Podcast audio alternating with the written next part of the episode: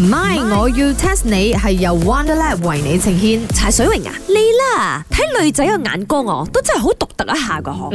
咁我讚我有啲唔慣噶喎。睇你點解嫁阿珍我知啦。阿珍有咩問題呢？阿珍天生麗質，身材又好，個人又善良。最大嘅問題就係、我哋都未見過，你就係咁讚佢，搞到好似靚到仙女咁樣，好到好似嗰啲護士咁樣樣。你兩個把口咁衰啊！我費事啊，俾你見到阿珍啊，嚇親人哋啊！唔係，如果係咁嘅話啦，咁我可以揾阿珍去陪我去選美冇？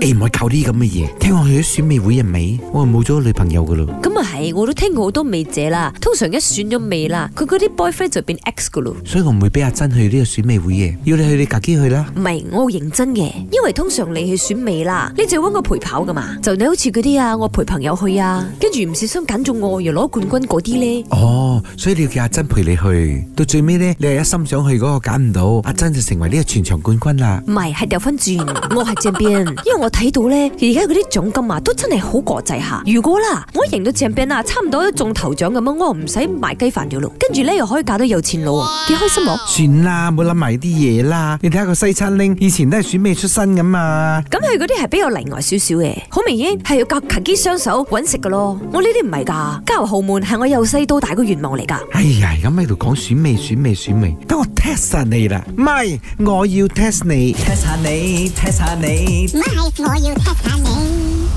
咩國家呢？係第一個舉辦呢一個國際選美會嘅呢？一定係 China 咗嘅，因為舊擺嗰啲皇帝咧都係後宮三千，咁多人要慢慢揀，可能三萬個裏邊揀三千個咁樣嘅咧。錯啊，唔關砌呢事啊，不過我都係估砌呢啦。咁又係埃及喎、埃及嗰啲人好早就已經愛令噶嘛，因為愛令佢就會去選令喎、未去到咁早年代啦，好深咯。埃及一下攬埋都幾千年歷史啦。呢樣嘢呢，國際選美第一次呢，係發生喺一九一三年七月十四號嘅。哦，咁應該係日本咯。日本有嗰啲藝妓啊、嘅衫啊，佢哋成日都要咁樣好多咁樣行出嚟，化靚靚妝俾人睇噶嘛。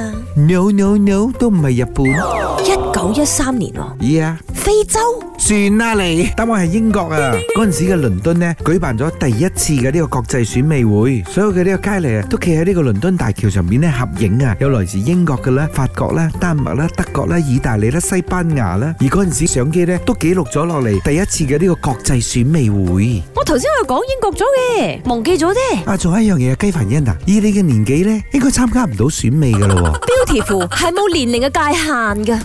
唔係，我要 test 你係由 Wonderlab 為你呈獻。Wonderlab 由內以外呵護你嘅肌膚，Be Iconic 綻放你獨特嘅魅力。